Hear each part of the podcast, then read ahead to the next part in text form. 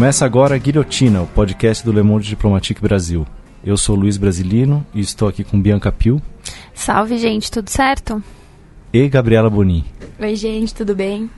Bem, no episódio de hoje a gente recebe aqui no estúdio da Central 3 o historiador Fábio Luiz Barbosa dos Santos. Oi, Fábio, tudo bem? Boa tarde, tudo bem. Obrigado pela presença. Obrigado, eu.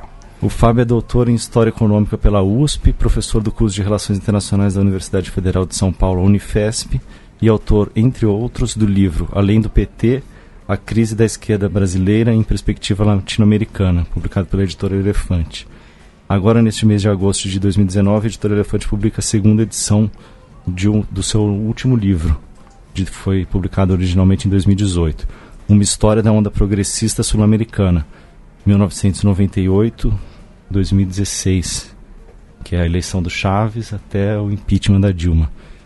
Essa segunda edição tem novos capítulos sobre a situação na Venezuela, no México e no Brasil.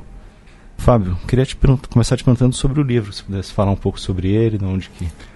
Olha, o livro ele é o que o título, ele é fiel ao título. É uma história dos países da América do Sul no período focalizada no período da onda progressista, portanto, o período mais recente, não é? É um livro que tem uma densa pesquisa, são mais de seis anos de, de pesquisa que envolveu dezenas, aí umas, umas 12 viagens, centenas de entrevistas, então é, ele articula essa, essa, essa pesquisa de campo, digamos assim, conversando com movimentos sociais, professores, intelectuais, quem está pensando criticamente o, cada um desses países, há um conhecimento, digamos, da bibliografia referente de cada país. Né? Eu, como professor de América Latina, então já tive, estudei por diversos motivos, variados países. Então, os, os, o, a proposta do livro é é, focar, então, como eu digo, o foco é no período recente, mas eu faço um recuo em cada país para poder contextualizar a onda progressista, digamos, no movimento da história desse país e também no que eles têm de particular no, no que podemos chamar como padrão de luta de classes. Por exemplo, a Bolívia é um país que se caracteriza pelo que eles chamam lá de sociedade abigarrada, que é uma contextualização. Esse René Zavaleta Mercado, grande, o Florestan Fernandes deles, né? Que é basicamente a ideia, ele, ele trata do, do, apartamento social, né? De uma sociedade dividida entre uma maioria nativa, né? De, de fenótipo indígena e uma minoria branca que sempre comandou a política. Então, o governo Morales, ele, ele, ele, ele, ele é ele só é compreensível à luz dessa caracterização da sociedade boliviana. Então, eu apresento isso, e aí falo um pouco da Revolução de 52, como é que emerge a questão, nós faz uma introdução, de forma que é um livro que eu... A minha inspiração original dele é um livro do final dos anos 60 chamado História da América Latina, Túlio Halperindong, um argentino. É um grande livro, mas que ele acaba ali em 70. Depois da academia, ficou difícil você na academia escrever, escrever um livro assim abrangente, porque a regra é que você tem que ser especialista, né? Então é considerado ou você faz um livro, cada um escreve um capítulo de, de, de um país, ou então fica, enfim, uma coisa de... Então você não tem, é uma lacuna, não só no Brasil, mas na América Latina, de um livro nessa perspectiva. Então, uh, e, e, e, e, por que, que eu achei isso, isso, isso importante? Não é porque Uh, então, são, todos os países são enfocados a partir de uma perspectiva identificada com a mudança social. Né? Então, é, então, quem quer ter uma, uma, uma leitura de cada um dos países da América do Sul, exceto o Uruguai, né, porque eu não fiz pesquisa de campo no Uruguai, mas também sobre Cuba, também sobre México agora, é, vai encontrar então um denominador comum que favorece fazer as comparações e fazer as comparações com, com o Brasil, porque um capítulo sobre o Brasil, então para nós brasileiros, você tem uma é fácil de entender então qual é a chave a partir da qual, vamos dizer, eu estou lendo esses países, né? No caso do Brasil, as referências fundamentais é o Caio Prado e o Florestan. Então, como é, e o Celso Furtado, de alguma maneira. Então, como é que isso, vamos dizer, esse referencial, não necessariamente esses autores, mas essa perspectiva, né, quando a gente projeta nos países vizinhos, que tipo de leitura, que tipo de entendimento a gente tem e aí o objetivo é fazer um balanço político da onda progressista para ver então quais são os nexos com o que está acontecendo agora, essa, essa espécie de refluxo reacionário e sobretudo para pens pensar pensar fazendo uma política diferente. Uhum. E Fábio, você podia contar para a gente como é que foi o início da onda progressista aqui no, na América Latina? Olha, é, eu sugiro como data 98 porque foi o ano que o Hugo Chávez foi eleito. Evidentemente, quando o Hugo Chávez se elegeu, não se poderia falar em, em, onda progressista pelo mesmo motivo que você, em 1917, 18, não poderia falar em Primeira Guerra Mundial. Simplesmente porque você ainda não tinha acontecido a Segunda, então as pessoas simplesmente chamavam de Grande Guerra. Então, uma, a onda progressista, a rigor, ela, ela decola, digamos assim, com a eleição do Lula em 2002.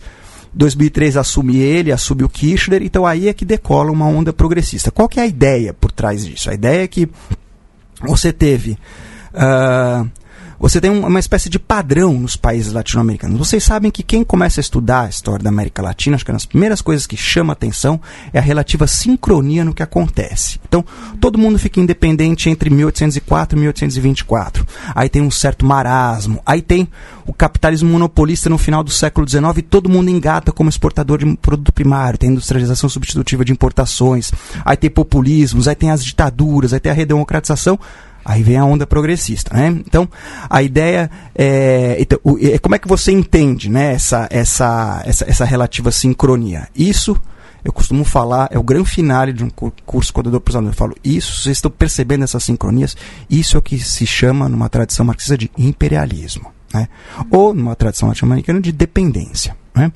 Então, é, então o, da onde é que vem essa sincronia? Vem de um. De, de, de um, a forma como se deu, o, o, o, em termos políticos e sociais, o impacto do neoliberalismo na região.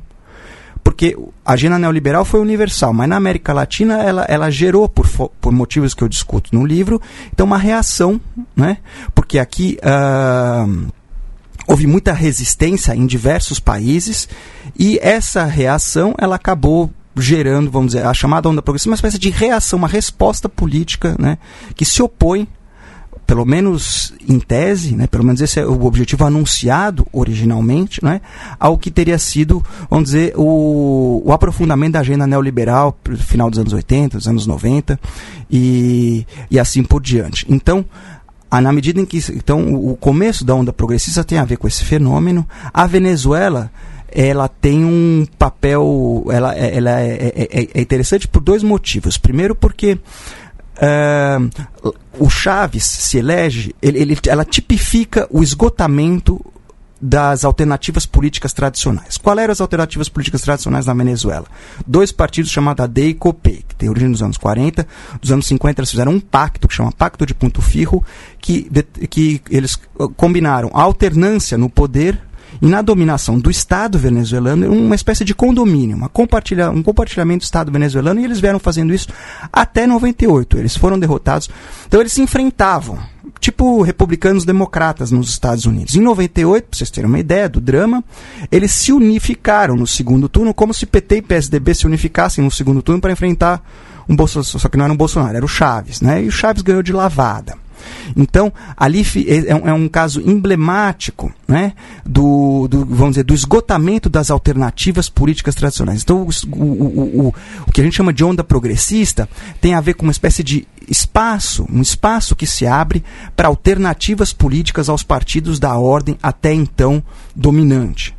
Então você tem a eleição de novidades políticas, às vezes com uma trajetória consolidada, como é o caso do PT brasileiro, ou como, ou como é o caso do Frente Amplo uruguaio, às vezes são novatos políticos, que nem o, o, o Rafael Correa, do Equador, que era um cara que se elegeu sem partido, foi dizer, numa uma campanha contra a partidocracia, e daí depois que ele se elegeu, ele se viu numa fria, porque ele era sem partido, ele não tinha base no parlamento, então ele falou, vamos ter que mudar isso, resolveu fazer uma outra eleição para poder fazer uma Assembleia Constituinte na trilha que já tinha sido aberta pela, pela própria Venezuela, seguida pela Bolívia e, e assim por diante. Mas então, para dizer que era um completo novato, assim como Evo Morales, um cara que veio do movimento social, né? E, e o próprio Chaves que era um cara que caiu literalmente de paraquedas, um para, ele que né, tem de paraquedista, né, é, que se projetou na política depois de um golpe frustrado nos anos 90, mas foi um golpe militar frustrado, mas que foi extremamente popular justamente porque foi contra um governo ultra impopular, que era o governo do Carlos Andrés Pérez, que tinha acabado de massacrar um monte de gente no chamado Caracaço, milhares, centenas, ninguém sabe ao certo quantas, então, ele, tem, então ele, ele, ele se projetou como, como, como uma figura nacional a partir de um golpe militar frustrado, vai para cadeia, né? Na cadeia, antes de ir para a cadeia, ele pede um minuto na televisão para dar uma, uma mensagem para os seus militares, para avisar que o golpe não. Que, que, que, enfim, não é golpe, eles não chamavam de golpe, né? Mas enfim, que, a, que o levante militar tinha sido fracasso para evitar um derramamento de sangue, dá um minuto na televisão, ele fala. E tem, e tem duas mensagens que chamam muito atenção do povo venezuelano. Primeiro, a humildade do Chaves, que ele reconhece que falhou, chama para si a responsabilidade. E segundo, ele fala: fomos derrotados por a hora, por enquanto, que supõe então que ele voltará. Então ele, então ele vai, vai em cana, né? Aí, enfim, continua a deterioração entre. Aí não vou entrar no detalhe, mas entre a D, isso está no livro, né? Entre a D e Copei. E aí chega num ponto em que o, o, o, presidente da Copei, Rafael Caldeira, que se elege lá no, no, final dos anos 90, ele acaba indultando o Chaves, quer dizer, deixa ele sair da prisão.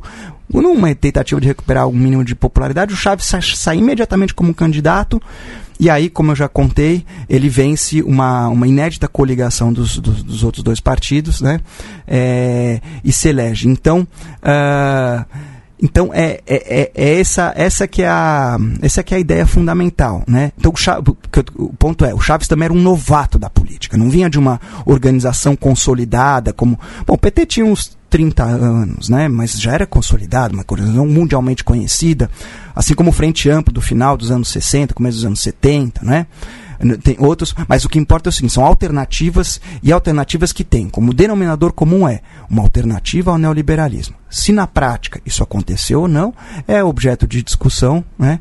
A minha visão é que não, não por, por, por vários motivos, independente, você pode ver o neoliberalismo, seja como uma política econômica, seja como uma razão do mundo, de mundo, dos dois jeitos esses governos foram continuidades. A única, o único que tentou enfrentar isso é a Venezuela. Aí isso é uhum. outra A gente discussão. vai falar sobre isso. O Fábio, antes de a gente começar a discutir exatamente esses processos, queria te perguntar como é que era o, o mundo aí antes da onda progressista, o mundo da América do Sul, né, sul-americano.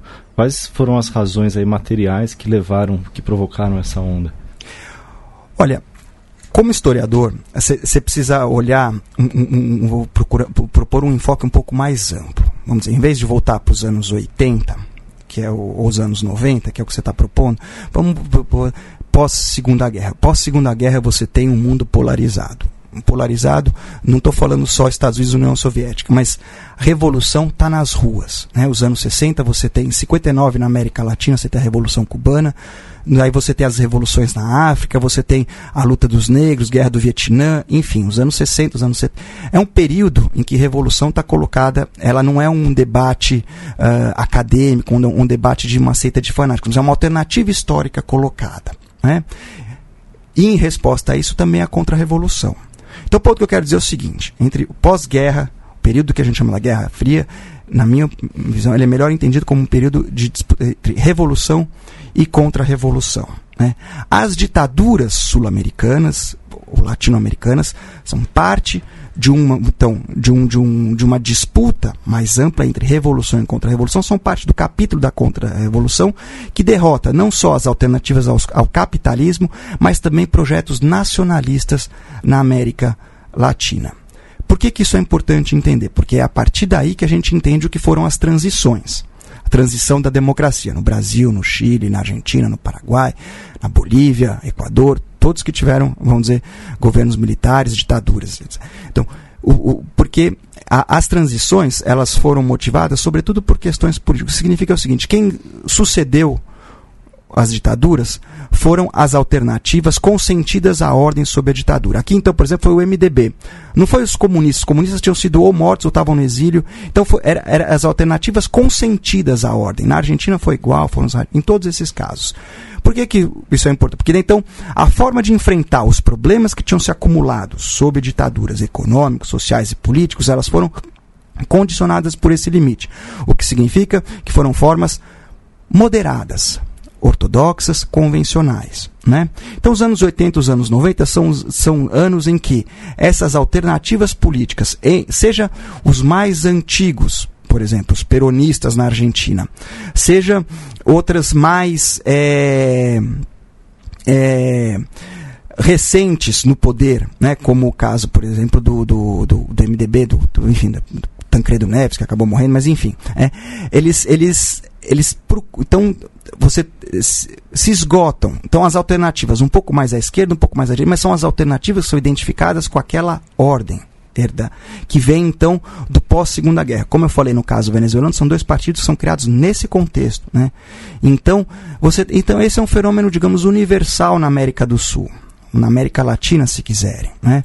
Então, é que o problema é, e aí chegando mais no que você perguntou, a agenda do. O, o, a impossibilidade de enfrentar os problemas dos anos 80, que eram, que, eh, que eram basicamente hiperinflação, estagnação do crescimento e aumento da desigualdade, né, a impossibilidade de enfrentar, de superar esses problemas, e aí a hiperinflação era um denominador comum dos países latino-americanos, digamos, estendeu o tapete para a agenda do ajuste estrutural que propunha como um, vamos dizer, como solução mágica controlar a inflação. Então os países latino-americanos foram entrando um a um, uns mais cedo, como o Chile, que já é nos anos 70, é um pioneiro da agenda neoliberal, outros mais tarde, como o Brasil, que é já nos anos 90, né? e vão entrando também com ritmos e intensidades diferentes, quer dizer, uns mais devagar, outros mais. Então, e na Argentina, por exemplo, a agenda do ajuste estrutural o foi, foi ultra radical. Né? No Brasil, comparado com a Argentina, foi ultra radical, quero dizer o quê? Chegou ao ponto de dolarização da moeda, por exemplo. Né? No Brasil, contrastado com a Argentina ou contrastado com o Peru, foi relativamente moderado. Né? E eu entendo que a radicalidade do ajuste estrutural tem a ver com a radicalidade da, da, da, ditadura que antecedeu. Onde a ditadura foi mais violenta, que foi na Argentina e no Chile, a resistência à implementação do neoliberalismo tinha sido destruída, devastada. No Brasil, onde a gente sabe comparativamente né, a matança foi menor, houve melhores condições de reconstruir uma esquerda que que se aglutinou em torno do PT, né? E portanto e que resistiu a essa. Então aqui houve os, os, o, a resistência foi mais exitosa ali no começo dos anos. Então aqui o neoliberalismo teve uma cara que foi diferente da cara da Argentina ou da cara do Peru. Então cada país tem a sua trajetória. Isso eu, eu procuro reconstitu, reconstituir no livro. No entanto, os efeitos dessa agenda foram foram relativamente foram universais, que foi um desastre social né? Então, no caso brasileiro, o, a destruição né, comandada pelos tucanos calou tão fundo no povo brasileiro que eles, eles não saíram às ruas que nem os que se vajam todos na Argentina, que derrubaram cinco presidentes no final de 2001. Não saíram à rua que nem os bolivianos, que entre 2002 e 2005 ficaram num estado de, de praticamente um junho de 2013 de, por 3, 4 anos. Né? Ou no Equador, que também derrubaram diversos presidentes. Ah, no Brasil não foi assim. Mas eles castigaram o partido que implementou aquilo com o, o, botaram no cantinho de castigo, nunca mais ganhou uma eleição para presidente nesse país. Né? Então, o neoliberalismo, de um jeito ou de outro, ele traumatizou, calou fundo na população. E é então, e é nesse contexto, né, que de novo você tem a eleição de, do que foi percebido nos respectivos países como alternativas, no geral, alternativas para a esquerda. As exceções aí são Colômbia e Peru, por motivos que eu discuto no livro, e o Chile de alguma maneira, embora o Chile também tenha eleitos socialistas, e então também foi uma podemos dizer que foi uma, uma, uma, uma pendência para a esquerda também no período. Eu queria começar falando da, falar da Venezuela agora. É, você identifica no processo que você mencionou agora como o único que tentou uma ruptura mais efetiva com o neoliberalismo. No entanto, isso não foi suficiente. Né? Por quê? A Venezuela é uma situação que me tristece o coração falar dela, porque como uma pessoa identificada com a mudança, que é o meu, né, é o meu caso, acho que da maioria dos ouvintes, né, eu, eu entendo eu, uh, que, que lá que houve a intenção de mudança, né? O que aconteceu em linhas gerais? Então Chaves ganha eleição, tem um programa que é basicamente de reforma política. Vamos refundar o, a, a República. Então, faz a constituinte, muda a constituição e tudo tranquilo. Até um, ninguém. Então ele muda, muda o nome da, da república, cria um, é, uns novos poderes, mas ninguém se incomoda com isso. O bicho pega com, com as leis habilitantes em que, basicamente, o fundamental é que ele se propõe a, a reapropriar a, a, receita petroleira. Vocês sabem que a Venezuela é um país que mais de 90% das receitas né, de exportação vem do petróleo. Né? Então, reapropriar para fundo público, né, para uso público essa, essa receita. Aí desencadeiam dois processos. Primeiro, uma tentativa de golpe, né, em abril, e depois em seguida de um lockout, que é uma, que é uma greve dos patrões. Né, eles...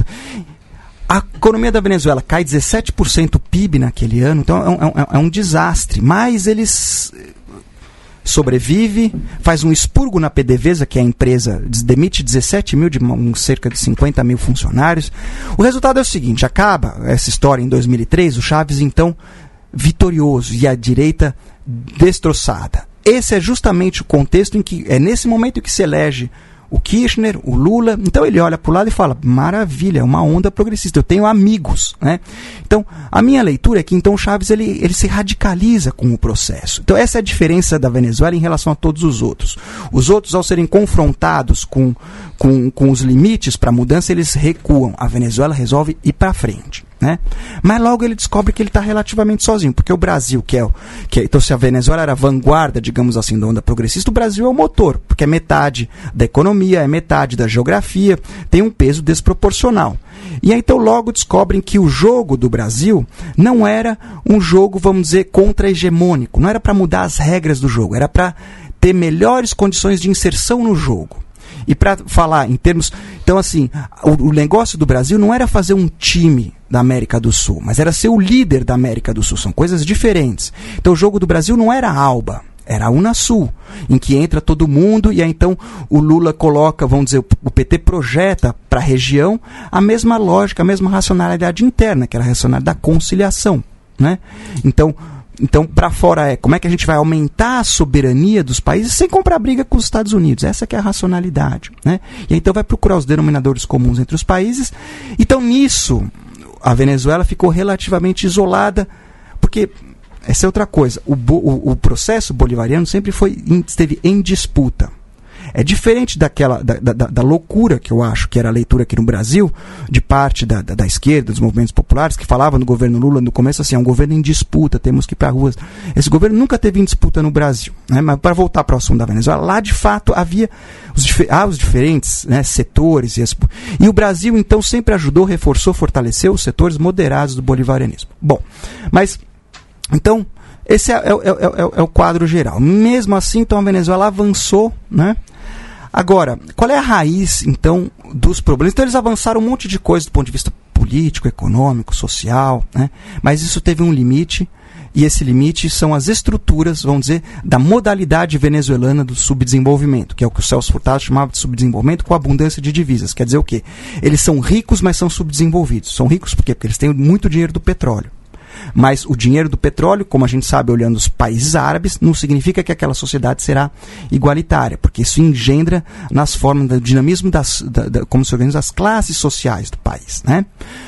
Então, esse foi o limite. Esse, e, e, e isso cobrou o preço. Então, eu queria falar um pouco da crise atual. Né? Como é que. Então, de onde é que vem essa crise? Né? É importante ter claro que a origem da crise é econômica. Né? Então, é uma combinação entre três aspectos fundamentais: inflação, desajuste cambial.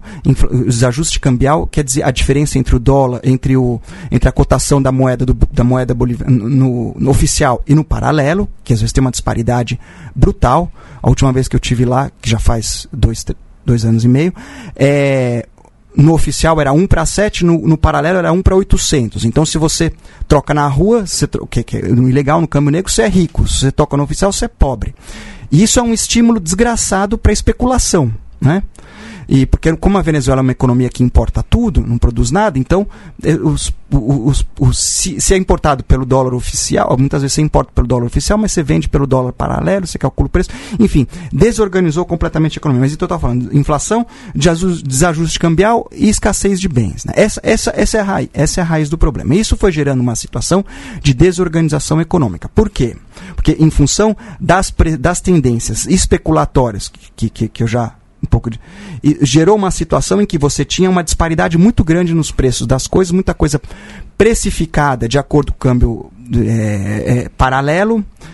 O resultado, na prática, é o seguinte: todo venezuelano precisava de dólar para defender o seu padrão de vida. Então você chegou a uma situação que ela é superficialmente parecida com a que Cuba viveu no chamado período especial quando acabou a União Soviética. Que era o quê? O trabalho não dava que você ganhava no trabalho, seu salário em Bolívar era muito desvalorizado. Portanto, todo mundo precisava de uma receita em dólar, de alguma forma.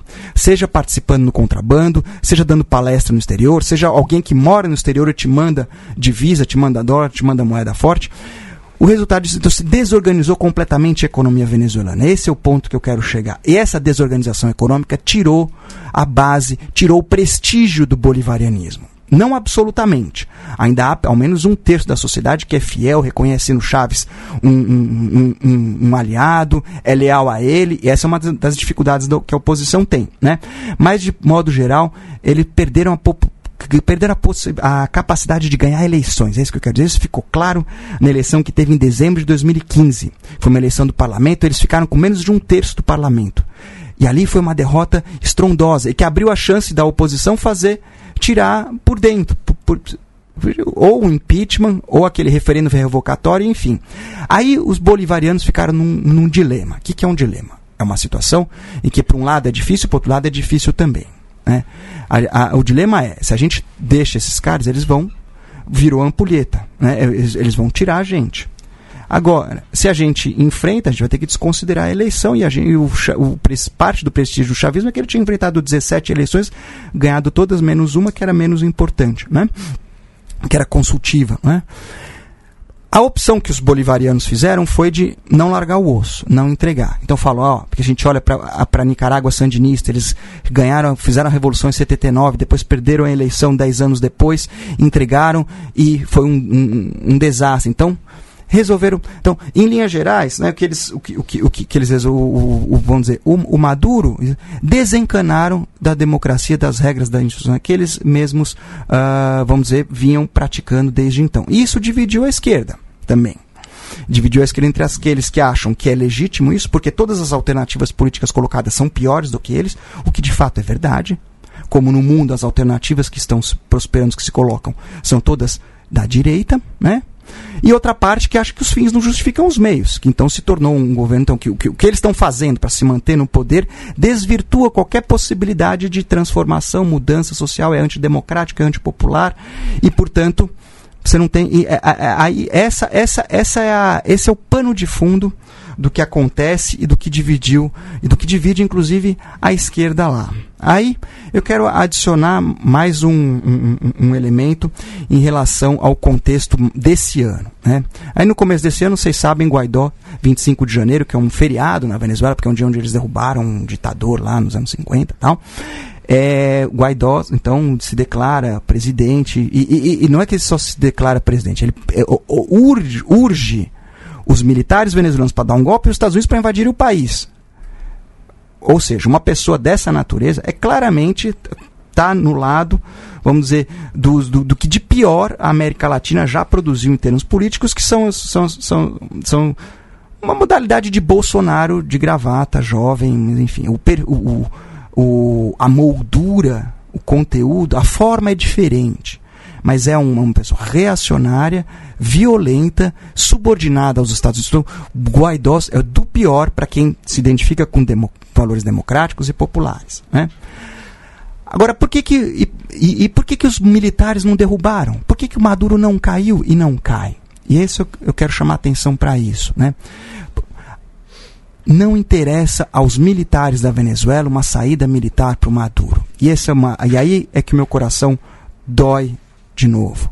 Por quê? Porque o esteio desse governo são os militares e também setores sociais organizados em torno dos CLAPs, comitês, que são os comitês que gestionam as, os, as, os auxílios, as comidas subsidiadas que o governo dá, uma espécie de, de, de cestas básicas para a população, para mitigar, para diminuir a gravidade do problema social atual. Né?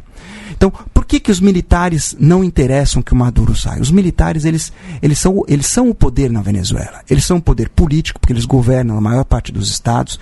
Eles são o poder nos ministérios, mas eles são também o poder econômico. Não só na PDVSA, que é a grande estatal do petróleo, mas também eles comandam o comércio exterior, eles comandam o contrabando, comandam o narcotráfico, eles comandam, eles comandam o que tem de, vamos dizer, de legal, mas também parte do que tem de ilegal na, na economia venezuelana. Né? E eles comandam também, inclusive, a importação de bens e, portanto, a distribuição dessas cestas que chegam lá na base. Né? Então, a fidelidade da base. Então, os, por que, que os militares então não se interessam por, por, por é, derrubar o Maduro? Porque eles já estão no poder. E para eles não para eles é, é, útil o Maduro, vamos dizer, como uma face civil de um Estado que tem se militarizado cada vez mais na prática. Né? E a fidelidade dos de baixo, eu já disse, tem uma parte importante da população que é fiel porque entendeu que o Chaves, isso que eu falei, que o Chaves foi um amigo, lutou pela mudança e, e, e olha para o redor e vê que o que está ao redor é, é, é, tudo é reação, né? é reacionário. Né? Mas também tem aqueles que no, no jogo interno eles se beneficiam, porque são os que têm acesso às, às, às as cestas básicas, vamos dizer, gerenciam a distribuição, estão em posições relativamente privilegiadas na crise, porque vocês sabem, toda crise para alguns é oportunidade para outros. Então, lá, então Aí a pergunta de fundo que a gente tem que colocar, e, é, e com isso eu, eu, termino a Venezuela, é assim, mas então por que que esse país, por que que não, por que que não, por que, que quando deu a crise, as alternativas que apareceram não foram para a esquerda? Né? E depois, por que que deu a crise econômica? A crise econômica deu porque eles não conseguiram superar esse padrão de dependência do petróleo, o que eles chamam de semear, é, é, semear, o, semear divisas, né? Então, Semear, é, o, petróleo, semear o né? petróleo, desculpa, semear isso, do Arthur Uslar Petri, que vem lá dos anos 30, exatamente, né? Por que, que isso não deu? Isso eu discuto no livro, é mais não vou entrar aqui nos detalhes. Edgar Lander é uma boa referência, se vocês quiserem ler, né, em relação a isso. O fato é que, então, quando a crise voltou, ela voltou com todas as características, o pior do, do, do, que, do que teve lá atrás. Porque, então, ela se manteve uma economia extrativista, dependente da exportação, e no caso, o extrativismo na Venezuela é petróleo. E por que, que não deu uma coisa à esquerda? Aí você tem a ver com as contradições políticas de você tentar fazer um socialismo desde arriba, digamos assim. A mudança a partir do Estado, né? Porque é sempre, então, como é que você vai fazer? Isso está implícito no nome da, da, da, da, iniciativa mais ousada politicamente do governo venezuelano do bolivarianismo, que é Estado comunal. Isso é uma contradição em termos, que nem o que eu falo que no Brasil foi o neoliberalismo inclusivo. Por que é uma contradição em termos? Porque o neoliberalismo é, é, é implicitamente excludente, então não pode ser inclusivo. Bom, um, ou você é Estado ou você é comuna. Né? Então, Estado comunal, é mas isso. Então, como é que você vai organizar a autonomia comunal a partir do Estado? Então, você tem. Então, o, o, o, em termos gerais, o processo bolivariano ficou numa espécie de meio termo meio termo entre a mudança, por exemplo, em Cuba foi a mudança, mas em Cuba eles derrubaram o Estado, eles fizeram outra coisa, eles começaram do zero, ganharam tudo. Tanto é que é sintomático que vocês verem que em Cuba eles só foram escrever uma constituição 17 anos depois de Revolução. Né? Na, na Venezuela eles começaram reescrevendo a Constituição. Então, acho que isso é um indício não, não só da, da, da debilidade, na realidade, do bolivarianismo para fazer uma mudança contra a ordem. Tem que ir pelas beiradas, por dentro da ordem. Né? Então, acho que essas são os dois, os dois, as duas questões fundamentais. Não deu para mudar a economia, não deu para mudar a política, tem a ver com o petróleo, com o padrão né, que vem lá de trás, tem a ver com a ideia como é que você vai fazer a mudança desde cima. Cuba também tem esse problema, né? Como é que você vai fazer a mudança? Mas eles, é uma outra legitimidade do Estado, é um outro contexto histórico. É, e Fábio, você está explicando aqui para gente, né? Então, enquanto a Venezuela tinha esse horizonte de ruptura, aqui no Brasil a gente tinha o horizonte da conciliação, né? E isso ficou muito claro com a famosa carta do Lula de 2002, carta ao povo brasileiro, né? Eu queria que você explicasse é, para os nossos ouvintes um pouco como é que foi esse governo de conciliação que as presidências petistas optaram e comentar por que não deu certo e o que deu certo até que ponto, né? Tá. No seu livro você faz uma crítica é, bem à esquerda em relação a isso, mas é, queria que você comentasse. É, eu tenho um livro anterior chamado Além do PT, em que a minha leitura dos governos petistas e particularmente do processo de impeachment está mais desenvolvida. Né? Uhum. Mas em linhas gerais é o seguinte: qual foi a aposta do, do, do PT? É uma aposta, uma aposta assim, vamos mudar sem mexer na raiz dos problemas. A premissa é que num país tão desigual quanto o Brasil, dá para você fazer muita coisa sem comprar briga com os de cima. É uma premissa bastante razoável, né? Porque de fato o Brasil é muito desigual e de fato, teoricamente, então, por exemplo, fome zero. Quem vai ser contra acabar com a fome no país? Você não precisa superar o capitalismo para acabar com a fome. Você, pode, você faz umas. Você dá uma. Você sobe um pouquinho de cima, na verdade, a ideia do PT era só subir um pouquinho os de cima, não era descer os, de, os, os, os subir os de baixo, desculpa, sem mexer muito nos de cima. Então, mais um pouco, era essa, essa que era essa que era a ideia, né? Então, a ideia é o que eu chamo o Rui Braga também, é, com, com, ele, que é, ele chama de módulo lista de regulação do conflito social. Qual é a ideia? Né? Preservar os ganhos, pequenas melhorias para os de baixo, seja por meio de políticas, vamos dizer, de uma discreta evolução do salário mínimo, seja por meio dessas políticas de renda condicionada difundidas pelo Banco Mundial, como Bolsa Família, ao mesmo tempo que os negócios dos de cima permanecem intocados, ou na verdade prosperam. Né? Então, essa, essa aliança, vamos dizer, essa, essa conjun, convergência entre os negócios de sempre e dos de cima, pequenas melhorias por de baixo, produziu uma relativa pacificação social né, no Brasil, que durou o tempo também do boom, da, do crescimento da economia. Né? Essa, isso entrou em xeque com a convergência de três elementos: né? um social, um político e um econômico. O social foi junho de 2013. O junho de 2013 mostrou, aos olhos dos de cima, vamos dizer que a funcionalidade, estou falando do ponto de vista de quem de quem manda no país. Né? A funcionalidade política, aos olhos dele, do PT, ficou, foi colocada em xeque. Por quê? Vou fazer uma figura de imagem. Né? Como é que o PT como toda figura de imagem é uma caricatura. Estou exagerando, mas para transmitir a ideia. Né? Como é que o PT entrou na política nos anos 80? Colocando o povo na rua. Como é que o PT chegou em Brasília depois? Tirando o povo da rua. Em junho de 2013 ficou claro que o PT não tinha poder de convocatória nem para colocar, nem para tirar o povo da rua. Então, aos olhos dos de cima, ele perdeu a funcionalidade política. Né? Eu acho que essa. Então, essa, essa, esse é um elemento central. Depois isso se soma a, a, os escândalos de corrupção que se avolumaram, né? então a crise política e a questão econômica, a recessão 2015, 2016, anos de recessão, já vinha desacelerando, mas aí entramos em recessão. Então a, a, convergência desses três elementos, no meu modo de ver, de entender, então colocaram em xeque esse módulo lista de regulação do conflito social, que procurava, vamos dizer, administrar as contradições da sociedade brasileira sem confrontá-las. Né? E é esse o pano de fundo de uma mudança que teve na abordagem, na estratégia dos de cima, que eu resumiria em duas ideias. Primeiro, eles passaram do neoliberalismo, o jogo deles passou do neoliberalismo inclusivo para a guerra de classe. Né? E eles passaram, então, da conciliação para o enfrentamento. Né? Esse é o pano de fundo do, do, do, da, da, da, mudança, do, do, do, vamos dizer, do golpe, da prisão do Lula, do que está vindo. Ah, claro que isso, isso não quer dizer que isso poderia ter várias expressões políticas, né? Temer, Bolsonaro, Dória, Moro, Luciano Huck, né? mas esse, esse é o pano de fundo. Isso para dizer também, a pergunta não foi essa, mas é, eu como eu sou um, sou um tô, tô, eu tô na para fazer política que eu, que eu escrevo, que eu sou professor, etc. Então é importante dizer isso. É isso o que tornou, desculpem dizer isso, nada contra. Óbvio que o Lula é um preso político, só a favor da, da, da, da, Mas o problema é o seguinte: o lulismo se tornou anacrônico nessa, porque a, a estratégia, o que ele propõe é essa conciliação. O jogo mudou.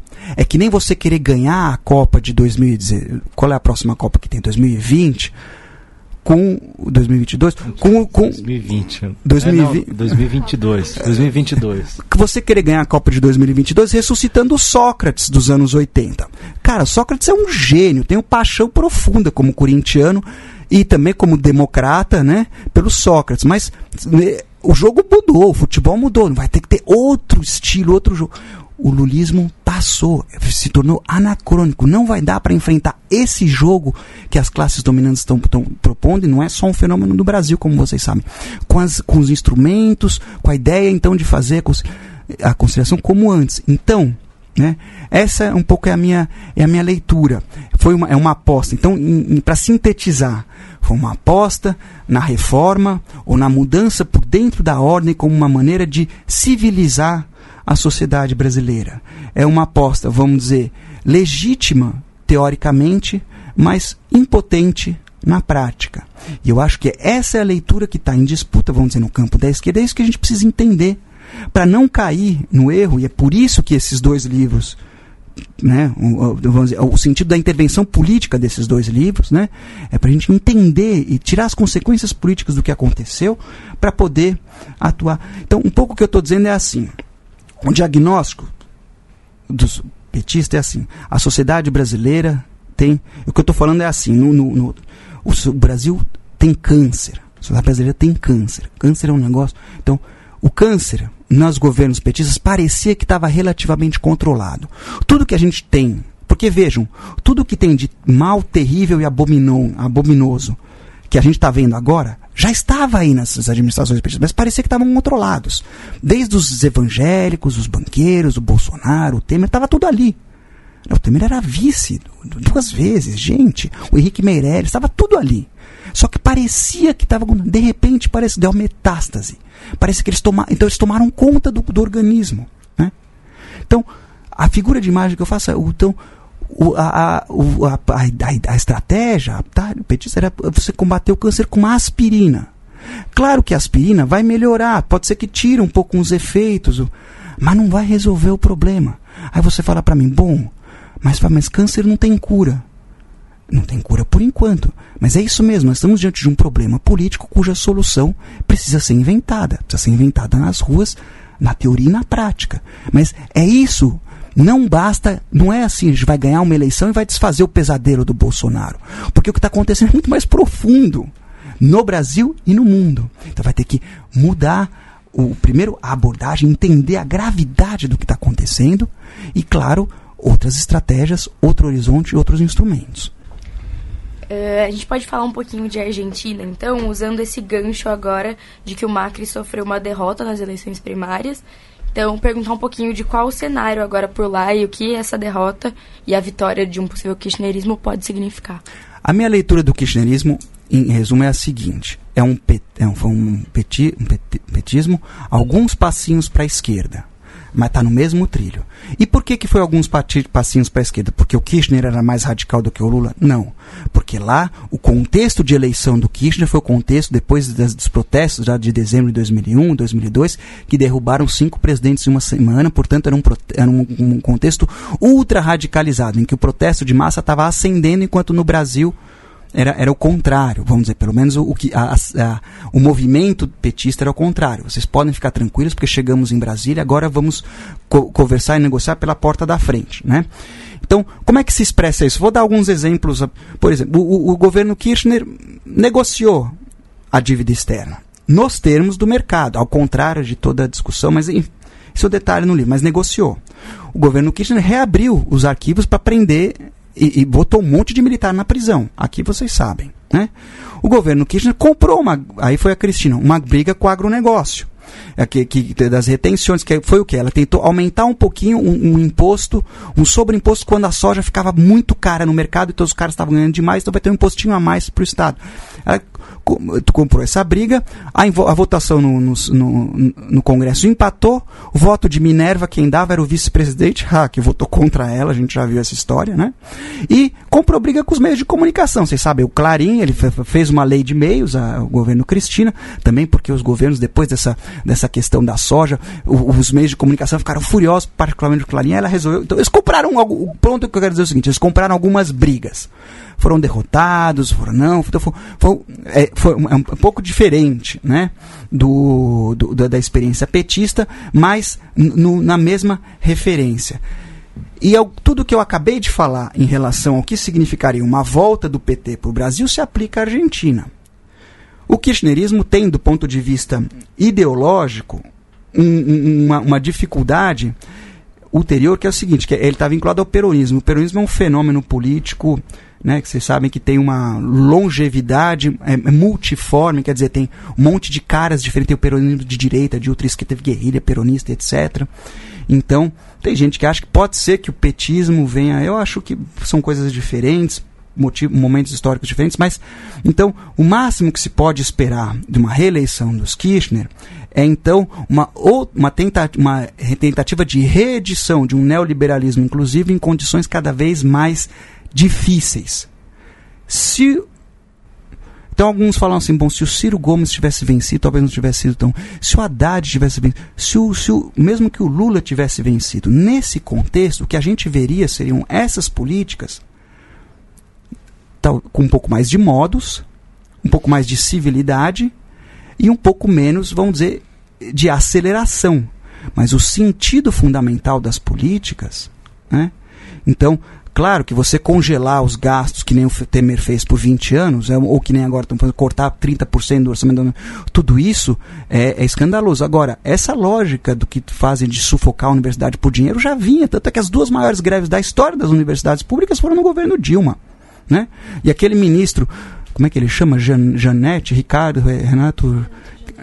Giannini, exatamente. Que depois vem querer dar, fazer, fazer palestra de democracia nas universidades, não recebeu o movimento para não recebeu o movimento para dialogar na greve mais longa da sua história. Então, ponto que eu estou dizendo, lembre-se que a lei antiterrorismo foi quando a Dilma estava caindo, né?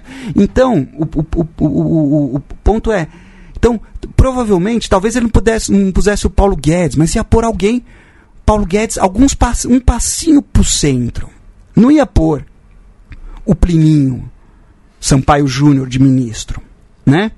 Então, é isso que a gente tem que, então é isso que a gente tem que ver. Então o que a gente tem que ver é o seguinte, é melhor do que o Macri, aqui, o Kirchner? É melhor. Vai resolver algum problema? Nenhum. Vai resolver o Lula é melhor do que o Bolsonaro? Melhor. Vai resolver nenhum. Né? Então o que a gente tem que ver, vamos dizer, a gente estou falando da esquerda é o seguinte: até quanto tempo nós vamos ficar sequestrados no jogo da política do mal menor? Claro que é, que é, claro que é menos pior o PT do que o Temer. Assim como o Temer é menos pior do que o Bolsonaro. Mas esse é um, um, um raciocínio que não tem fim. O poço, o fundo dele, pode nem existir. Né? Pode ser o fim do mundo. Né? Então, essa é a minha visão em relação aos Kirchner. Portanto, eu não acho. Eu, a gente tem que construir alternativas para além disso. Aí você fala assim, bom, mas o que está colocado aí? Então, se eu não voto no Kirchner, se eu não voto no PT, eu vou fazer o quê? Você pode até votar. Eu, pessoalmente, não voto. Votei no segundo turno contra o Bolsonaro. Vocês sabem, entendem por quê. Mas, por quê? Porque eu acho que. Porque a gente tem que. É que nem casamento. Você fala assim, o, namoro, vai, pessoal mais jovem podcast deve ser gente mais jovem, né? Então, que nem namoro, assim, quando é, se você, acabou um namoro, a esquerda brasileira foi casada, namorou com, com o PT durante 30 anos. O ponto que, que tá claro é o seguinte, isso acabou. Assim, se você é esquerda, não está mais no PT. Você fala assim, bom, mas não tem um novo ainda. Sim, o um novo precisa ser criado. É que nem atravessar a terceira margem do rio do Guimarães Rosa. Tem uma hora que você olha para frente, você não vê a margem que você vai chegar. Você olha para trás, você não vê a margem que você partiu. Daquele sensação de deserto, aquele, aquele drama, aquela sexta-feira que você fica triste, deitado, vendo TV, pensando que você está sozinho, o fim do mundo. Cadê meu ex-namorado? Eu quero ficar com ele pelo menos uma vez a cada quatro anos votando para eu não ficar assim totalmente deprimido, né? Não, acho que se a gente não uma condição do novo é você superar o velho. Então, o kirchnerismo e o petismo no Brasil tem um, um enorme. Não o kirchnerismo, o PT no Brasil tem uma enorme importância histórica, porque foi a primeira vez, como diz o Florestan Fernandes, que a classe trabalhadora brasileira, que vem da escravidão última a ser abolida no mundo, né, nas Américas, levantou a cabeça a classe brasileira isso e construiu um instrumento autônomo. Isso é de uma importância extraordinária, a importância do PT. Mas ele perde o seu papel, a sua função, a partir do momento em que deixa de atuar como um instrumento autônomo da classe trabalhadora. Porque não basta só você ser da classe trabalhadora que nem a força sindical. Tem que atuar em favor de autonomia, dos interesses dessa classe. Então ele perdeu, esvaziou a sua razão de ser. Aí não tem nada. O pessoal é a resposta? Não me parece. Embora o pessoal, nessa escala do mal menor, seja melhor do que o PT, não tem a menor dúvida. Voto no PSOL em, em, em, lugar de votar, por exemplo, no PT. Mas vai resolver? Não.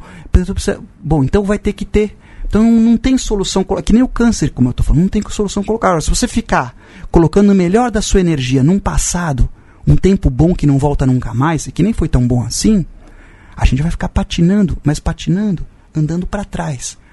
No máximo vai ser que nem aquela dança do Michael Jackson. Os governos petistas pareciam aquilo, né?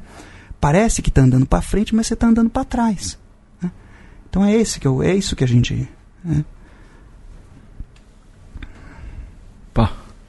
Fábio, é, queria passar então para te perguntar sobre a Bolívia. sobre o governo do Evo Morales, que você tem uma posição que assim não parece ser a mais comum, né, no pelo menos no campo desse, não, acho que no campo geral. Você descreve é, a conjuntura que levou o Evo à presidência em 2005 como uma conjuntura revolucionária. E aí, em determinado momento do texto, você é, enumera algumas das conquistas é, à esquerda que o governo teve no momento de passagem do primeiro para o segundo mandato, em 2009.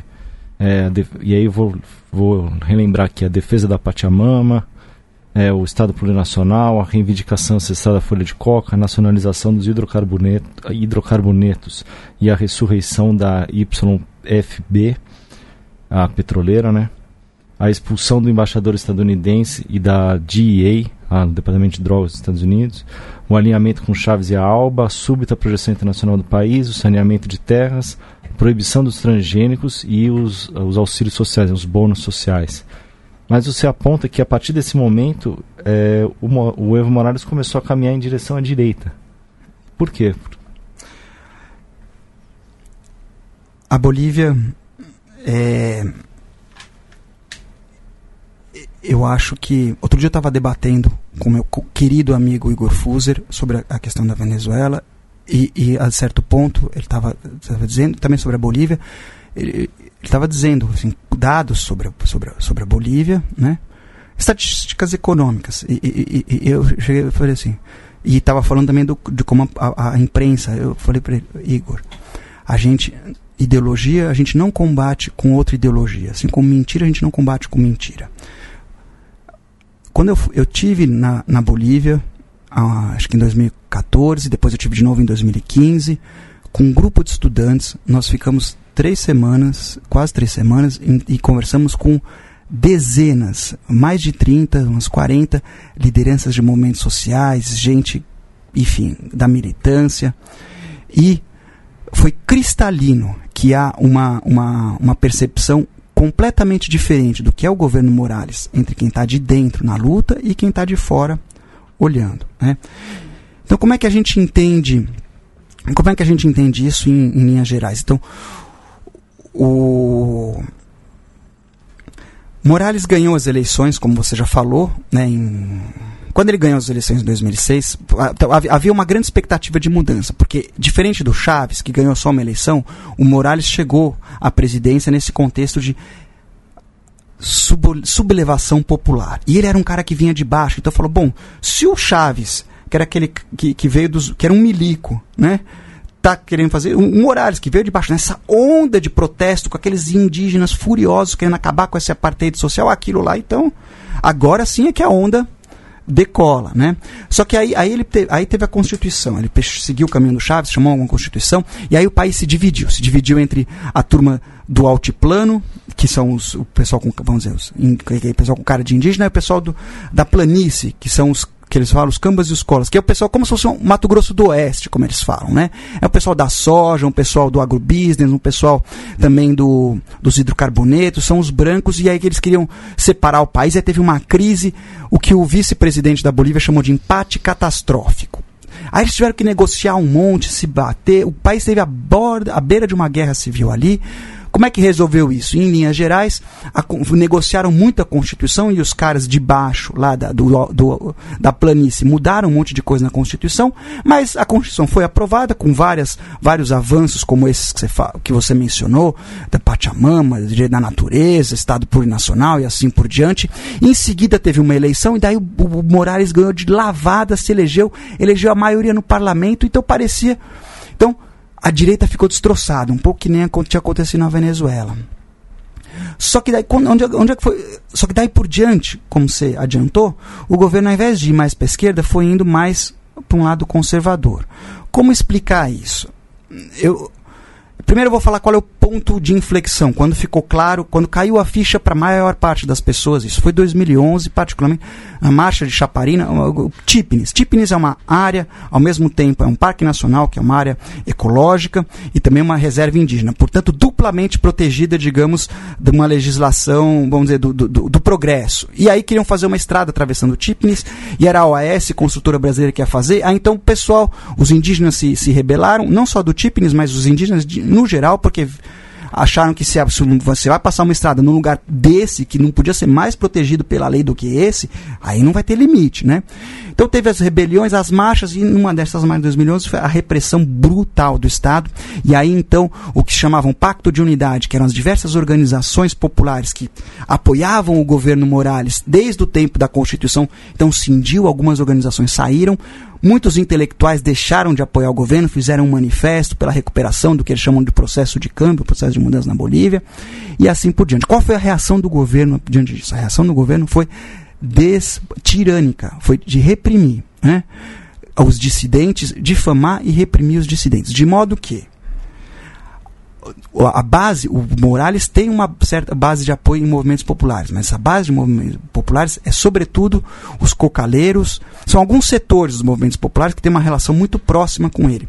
O índio, que nem a gente entende índio no Brasil, porque na Bolívia todo mundo é índio, se você olhar pela cara, se esse for o critério, né? Então você tem que ver qual é, é pelo, pelo, pelo, pela relação social. Então o índio, que um, um modo de vida comunitário, esses estão todos contra o governo, porque é um governo, como os demais, da América do Sul, né, extrativista, quer dizer, que quer aumentar as receitas do Estado por meio da exploração de recursos naturais, e isso cria tensões, conflitos com os camponeses e com as populações nativas, os indígenas, etc. Então, esses estão todos contra. Né? Quem está a favor do, do, do, do, Portanto, desse ponto de vista, essa ideia de Pachamama, Estado plurinacional, isso tudo é conversa para fora, é marketing. Né?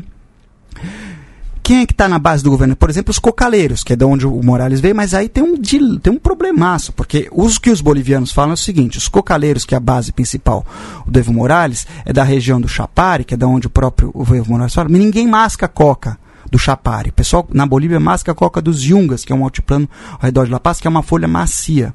No Chapare é uma folha, do, uma, uma folha áspera. Então, mais ou menos o que eles estão querendo dizer é o seguinte: esse pessoal faz é, coca para o narcotráfico, é uma outra coisa. Então você tem coisas muito nebulosas e vários escândalos dentro do governo, que eu menciono alguns deles, o Kizar das drogas, que foi preso com drogas no Panamá, você, você tem uma série de, de, de escândalos internos, de corrupção de todos, de, de, to, de todos os tipos, e o fato é o seguinte, o que mais me chamou a atenção foi perceber primeiro que o governo controla a mídia, ao contrário do que. Não, não vou dizer controla a mídia, mas a mídia não é majoritariamente hostil ao governo. Isso é o primeiro ponto, diferente da Venezuela, por exemplo. Né?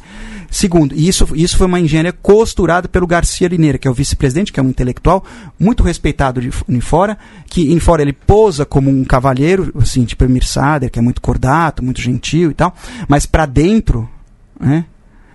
É muito autoritário, violento e, e muita gente tem medo dele. Eu lembro que conversei né, nessa época o, o, o, Felipe Quispe, que era uma das grandes lideranças populares, tinha acabado de morrer o filho dele, né? O Felipe Quispe, que tinha sido assassinado, tinha contado como um indigente numa. O Felipe tinha, tinha certeza que tinha o dedo, dedo do Garcia Lineira nisso. Eu não estou dizendo se tem ou se não tem, se não tem a menor condição de fazer uma coisa tão grave, tão séria. O ponto, o que, o ponto que eu estou querendo chamar a atenção é o seguinte: se para alguém mesmo especular, achar que tem isso, é porque é, dá uma noção de como de dentro, é visto como um gangster, né, como uma coisa violenta é, é, é e, e, perigosa a ser, a ser, a ser temida. Né? Então, é, então isso é importante para entender por que, que o governo Morales, vocês sabem, aí o Evo Morales tentou concorrer fez um, um plebiscito, uma, uma, consulta popular para ver se podia concorrer a uma, acho que é a quarta reeleição, né? Ele foi derrotado nessa consulta. O discurso dominante é que ele foi derrotado pelas forças da direita, outra reação. Isso não é verdadeiro. Né? Claro que tem uma direita que reage, mas, mas é uma direita que reage porque ficou fora dos espacinhos da política, que nem o PSDB ficou fora dos espaços da política do PT. Não é por uma disputa de agenda, de projeto, porque a agenda do agronegócio, a agenda das, do extrativismo, a agenda das multinacionais da mineração, ela vem sendo realizada é, é, com, com, com bastante eficácia e disciplina, como vocês veem no livro, como conversando com. É, desculpa, eu não sou o primeiro, tem muitos bolhas, só que eles não têm muita mídia os bolivianos que têm essa, essa, essa, essa, como eu disse, quando eu cheguei lá, bom, não sei se foi também a minha escolha, a escolha do, do, do grupo, mas era todo mundo tinha essa percepção, né? Então, é, é essa, é, então ele foi derrotado porque teve muita gente. Primeiro tem uma parte importante da esquerda que se voltou contra esse governo, uma parte importante dos movimentos sociais que é atacada. Então vou dar um outro exemplo, a CIDOB, que é a Central dos, dos Indígenas do Oriente Boli, Boli, Boliviano, né? Que são desses indígenas que eu estou falando de vocês, indígena tipo que a gente entende como índio no Brasil, né? Que foram os protagonistas dessa marcha. Então uma, o governo interviu e dividiu essa CIDOB. Né? Então ficou uma CIDOB governista que ficou e tinha guarda guardando. Eu vi os vídeos de quando o governo foi, eles tomaram a sede à força. E ficou uma, uns caras do governo. E os caras, que são o pessoal contra, fizeram uma CIDOB do B, que tem uma garagenzinha nas imediações, lá na periferia de Santa Cruz de la Sierra. Então, se você vai visitar a COB, Central Obreira Boliviana, o prédio deles também, acho que é em Cochabamba, você vai ver, tem, eles estão construindo um hotel nos fundos, com dinheiro. Então, para quem está com o governo, tem tudo. Você vai na, na, central lá dos, esqueci como é que chama, dos sete arco-íris, dos, é dos, dos, dos, dos, cocaleiros, do pessoal do Chapari, tem um, um, um, grande retrato pintado do Evo Morales, por exemplo. E quando eles inauguraram a sede novo, foi com um bolo com a cara do, do, do Evo Morales. Então, você, você tem mas nessa eleição, então, tem, quem estava quem tava contra não é só essa direita, não é um bolsonarismo, é muita gente que está que, que tá contra, seja pela esquerda, seja por uma questão democrática, se vocês quiserem, uma questão republicana. Né? E vocês sabem, ele perdeu essa consulta e mesmo assim está querendo concorrer, vai concorrer de novo, porque também virou uma coisa super personalista. Né? E esse, se me permitem, é um, acho que é um dos dramas do progressismo. Né? e que a gente deve pensar. Porque nos lugares, o drama é onde o progressismo fincou raízes mais profundas e onde ele continua no poder, digamos assim, na Venezuela, na Bolívia, de alguma no Uruguai, pelo menos até essa eleição que está que tá se aproximando. No Equador fez o seu sucessor, mas enfim, mas nesses três casos é onde os processos se tornaram, vamos dizer, mais se tornaram também profundamente antidemocráticos em alguma medida antipopulares. Na Bolívia isso é muito claro. Né? E aí como é que a gente vai. Então, assim, temos que pensar então para onde esse progresso. Onde ele ficou raiz mais profunda, ele não caiu. Mas que mundo que eles estão que se está construindo, que sociedade se está construindo, que também leva a gente a refletir aquilo que eu falei antes, como esses processos de degradação, de securitização, de violência antes da sociedade é, um, é, um, é uma coisa, vamos dizer, muito mais profunda do que as alternâncias de governo. Bom, Fábio, a gente está. Nosso tempo está esgotando aqui. O tempo passou rápido, ficaram vários países de fora. Faço o convite aí para os ouvintes acompanharem o livro. Tem muito, muita análise interessante. A Colômbia, o Peru, né, Equador, Chile, etc. Mas eu queria é, ainda te perguntar, Fábio, sobre o, o papel das classes dirigentes nesse, nesse processo, né?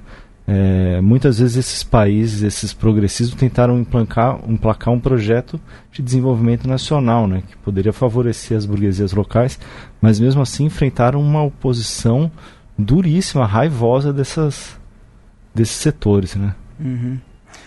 Olha, é, acho que o melhor exemplo do que você está falando é o argentino, onde os Kirchner o, o Néstor Kirchner propôs fazer o que é chamado um capitalismo em sério Quer dizer, a ideia seria é, um capitalismo organizado, com leis relativamente disciplinado. Então, é, ó, o balanço que os economistas, vamos dizer, acho que muitos economistas é, prestigiados e, e, e, vamos dizer, com autonomia de pensamento em relação ao, ao, ao kirchnerismo fazem, é que o que aconteceu foi que do conjunto de políticas levantadas, avançadas por esse governo, né, é, houve uma, é, uma relação instrumental com elas, no sentido de que se, se aproveita ou se beneficia daquilo que pode trazer, que, que, que lhes interessa de, em termos imediato, sem que isso signifique comprometimento com algum projeto de país podemos dizer que no, no Brasil a lógica é, é bastante parecida. E arriscaria dizer que essa é a racionalidade, vamos dizer, das burguesias latino-americanas, a burguesia dependente. Né? Aí quem estuda, e por que, que é assim? Né? Porque não é uma questão moral, né? é uma questão vamos dizer, de, de, de, de da natureza dessas elites. Quem faz a melhor leitura disso, eu acho que é o Florestan. Eu vou falar rapidamente, então, da leitura do Florestan, porque isso acho que permite olhar o caso brasileiro e fazer essa... Né? O Florestan fala um pouco assim, da onde é, o que, então, primeiro, o que é burguesia? Burguesia é quem comanda trabalho. Então, da onde é que, qual é a ideia de uma burguesia nacional? É uma burguesia, vamos dizer, cujo interesse está umbilica, umbilicalmente vinculado ao espaço econômico nacional. Ou seja, produção, circulação e consumo está voltado para dentro e não para fora. Então, é isso em oposição se a gente pensar a origem colonial dos nossos países, que são sociedades extroversas, voltadas para exportar coisa mercado. Então, o dinamismo da economia viria de dentro e não de fora. Seria superar a situação da colônia, né? Então, agora, por que que essas burguesias, então, só que o Florestan Fernandes fala, só que no caso brasileiro, no caso latino-americano, né, são burguesias impotentes economicamente. Por quê? Porque elas não comandam o processo de inovação, elas são burguesias dependentes. Portanto, elas precisam compensar a sua impotência econômica com onipotência política. Por quê? Porque vamos imaginar assim uma reunião do G7, do G20, lá, quando o Brasil entra. Então, chega lá a burguesia alemã, o que, que você tem para oferecer? Ah, eu faço carro, eu faço remédio, eu faço indústria química. O japonês, o que, que você tem? Ah, eu faço microeletrônica. O americano, ah, eu faço design. Fa é, né? o chinês. Bom, o brasileiro, o que você tem para oferecer? Nada. Nada. O que, o que você faz aqui? Não, o que eu tenho para oferecer é um exército de 200 mil mão de obra barata para ser explorada, imenso território para ser depravado. Bom, então isso interessa. Então, tome assento, vamos conversar. Como é que essa burguesia, agora, como é que a burguesia faz então para manter o comando desse território e desse trabalho barato? Ela precisa controlar de forma total a política, precisa ter o monopólio da política. Né? Por isso que a burguesia. Então, por que, que a burguesia brasileira ela reage de forma, às vezes, vamos dizer, que parece completamente irracional com, com o que se vislumbra como uma, uma, uma autonomia popular. Vou dar um exemplo, talvez vocês lembrem do começo do governo Lula. Ele botou um, um, boné do MST, saiu foto na capa dos jornais e houve uma grita gigante. Mas ele não estava assinando reforma agrária, não estava fazendo, ele só botou um boné do MST, pessoal. Né? Uhum. E como se sabe, ele tinha engavetado o projeto que o, os movimentos via campesina tinham feito lá de reforma agrária, tinha botado um cara do, do partido em vez de botar quem os movimentos queriam. Pra, enfim, ele não ia fazer reforma agrária. Como diz o, o Ariovaldo Umbelino, só ia fazer reforma agrária nas áreas em, em, conexão com os interesses do mercado. Bom, enfim, o fato, mas por que, que eles ficam. Porque, qual é, como é que a burguesia lê isso? O Lula com o boné do MST acende o medo pânico, que o Florestan falou, medo pânico. Por quê? Porque ela, porque ela sente que a sua que o monopólio da política está ameaçado. E o monopólio da política é onde se assenta a, a, o, o controle das condições do, do trabalho e do meio ambiente. E, portanto, ela reage como se a sua própria existência como classe tivesse ameaçada. O que não é falso, porque é uma burguesia, de novo, no raciocínio florestal, ela não está sentada no trabalho, ela está sentada na manipulação da política. Então, se ela perde a, a manipulação absoluta das condições políticas, ela fica sem nada. Por isso, ela reage que nem o gato na frente do cão quando vê o Lula botando o boné, porque ela se sente ameaçada, sua existência como classe ameaçada. Portanto, o, essa é uma burguesia, essa é uma, burguesia diferente de outras burguesias da história do capitalismo. A burguesia dependente, portanto, ela se articula em torno de manter o monopólio da política, de manter os seus privilégios. Né? Mundo do, do, privilegiamento e não em torno de dinamizar, de fazer uma economia como se, de fazer um capitalismo em sério, de fazer as campeãs nacionais como se tentou aqui. Mas o que, as campeãs nacionais faziam? O BNDES tinha aquela taxa de juros de longo prazo.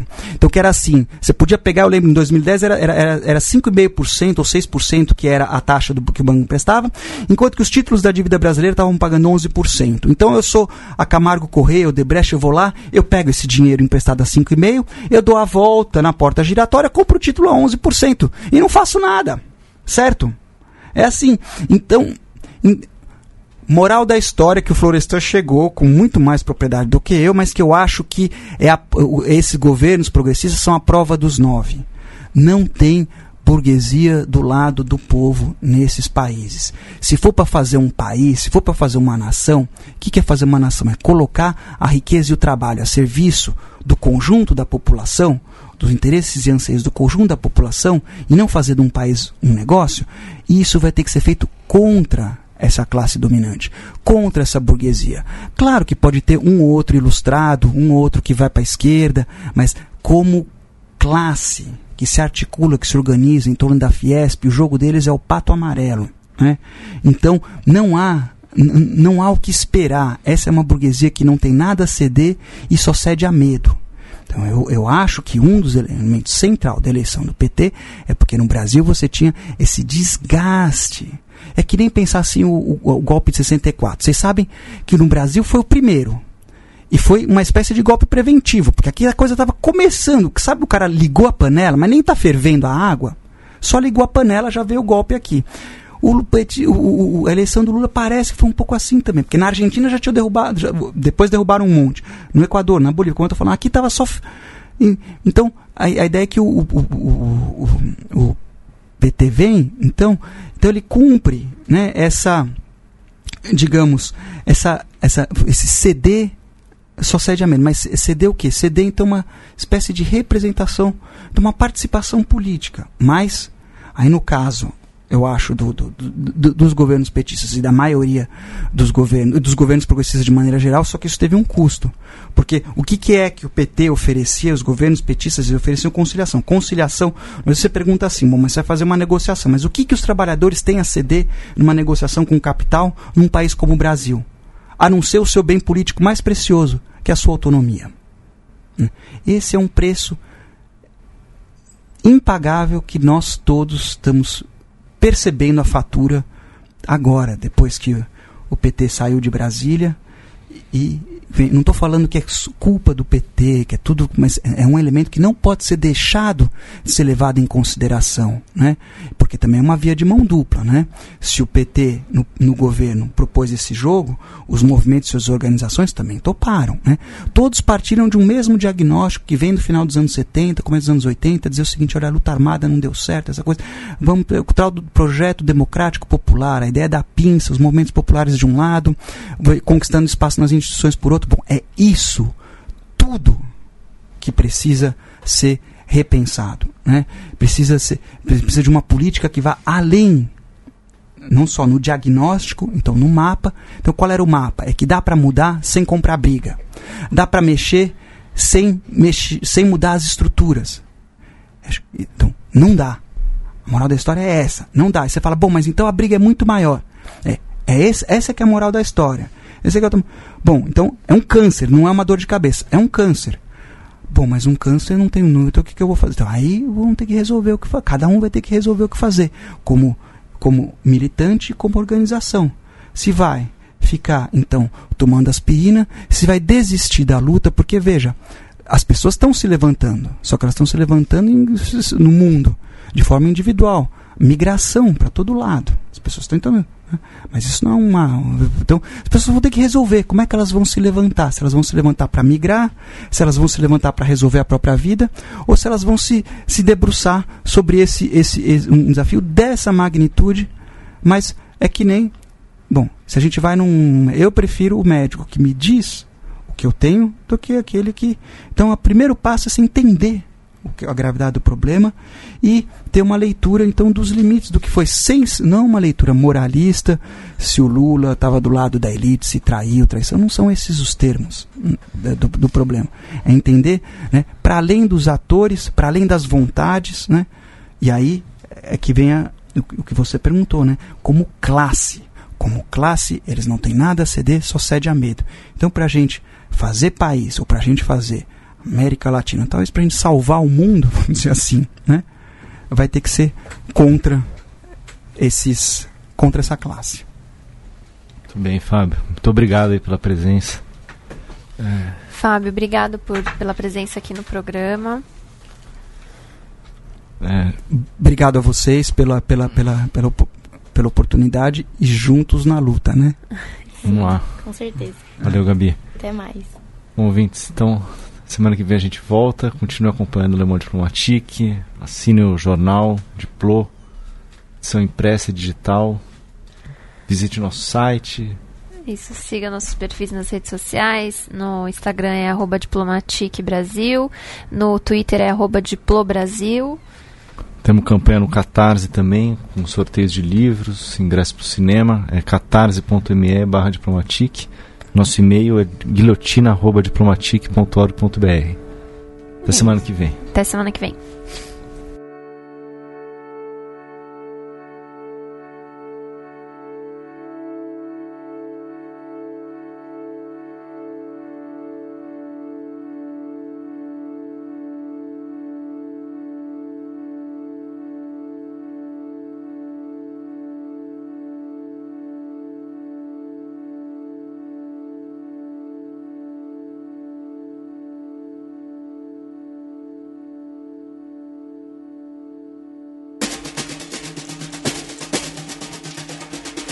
No soy un número ni parte de una cifra, aunque se paga por igual la misma tarifa.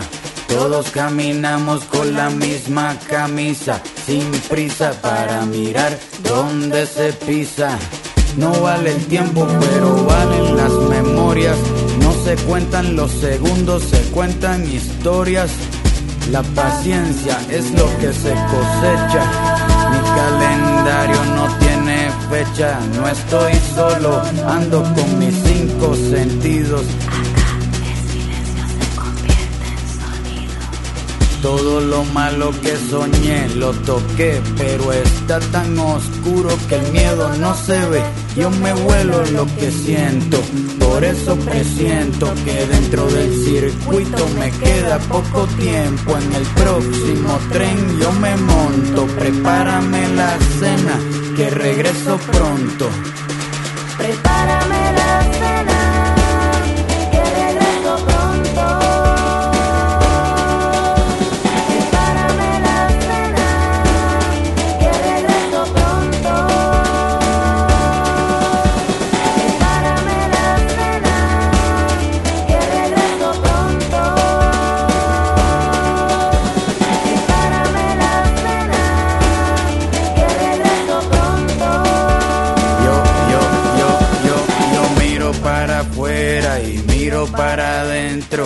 La reclusión es mi punto de encuentro, me ubican dentro de lo marginal, pero en algún momento todos nos portamos mal.